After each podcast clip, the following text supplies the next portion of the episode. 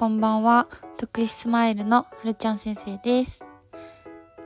第1回目今日はどんな質問に答えていきたいかというと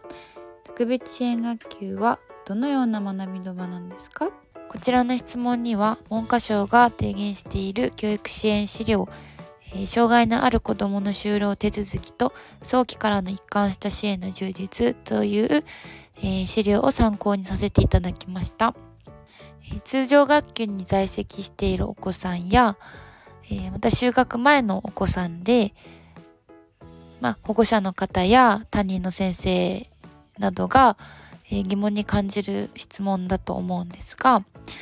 特別支援学級ってそもそもどんな学級なのっていう、えー、えー、と質問にお答えしていきたいと思います。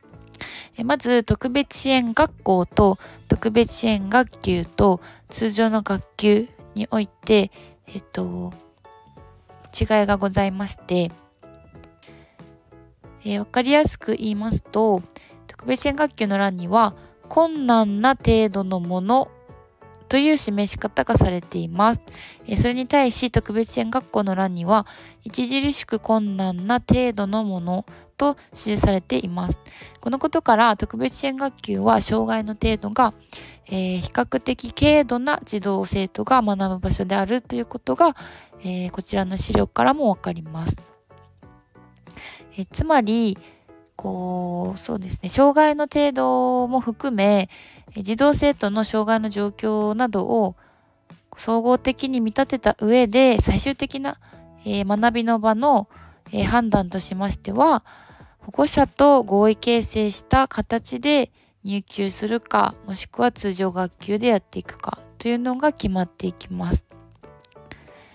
えー、またそれにおいて障害の状況などによっても大きく変わります。例えば視覚障害がある視覚障害者なのか聴覚障害者なのかそれとも知的障害者なのか、えー、もしくは肢体不自由病弱言語障害自閉症情緒障害学習障害 ADHD など、えっと、本当に多岐にわたって障害の状況というのは、えー、種類があります。なので、えっと、入級した際にも入級しないという手段を取った際にもその子にとって今の現状が適切な学びの場なのかというのを常に他人は考えた上で、えー、保護者との、えー、相談をする必要があります。でまた相談は一時的なものではなく、えー、継続的に保護者の悩みに寄り添って、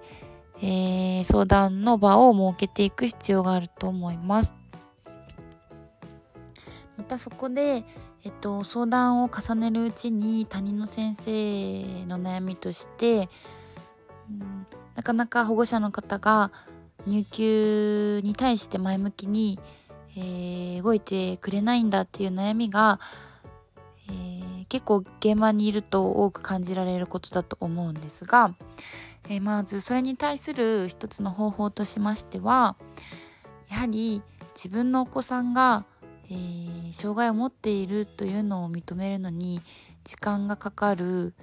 えー、保護者の方はもちろんたくさんいますしともちろんうんそれも当たり前のことだと思っています。そんな中で今のお子さんの実態をしっかりと把握しているのはもちろん担任の先生である、えー、教諭自身でありますしその中ですごく困っていること児童の困り感がどのようなものなのかまたそれはきっと家庭にも共通して、えー、困っていることであると思うのでそこを、えっと、保護者の方と共有しつつ一緒にその子のために、えー、支援を考えていきませんかという、えー、保護者の困り感に対するえー、困り感に対しての寄り添う姿勢というのを、えーと、常に示しましょう。え、示した上でうん一緒に方法を考えていきませんかというスタンスのもとその一つの手段として特別支援学級という、学級の在籍も考えられますという提案の仕方を推奨したいと思います。ただやはりその最初の段階で特別支援学級への入級を進めるというのはかなりハードルも高くうん持っていき方がすごく難しくて悩んでる先生も多いと思うのですがうんやはりそのお子さんが困っていること以外に、まあ、今できていること伸ばしていきたいところっていうのを見つけつつそこをやっぱえっと、やっぱり保護者の方と共有してそのできている部分をもっともっとできるようにするために子に応じた指導を丁寧にできる場所っていうのが特別支援学級であり、えっと、ただその今困っているその困り感にも寄り添えるのも、えー、少人数だからこその特別支援学級であるというのを伝えていただいた上で実際に学級の先生とも、えー、協力していただいて、えー、複数人でお話し合いを設けるというのがベストな方法じゃないかなと思っています。またその相談を重ねていくうちにいろいろな、えー、悩みが出てくるとは思うのですが、えー、常にその保護者の困り感に寄り添いながら、えー、家庭でも困っていることっていうのは共通していることだと思うので、え一緒に支援を考えていくというスタンスで、え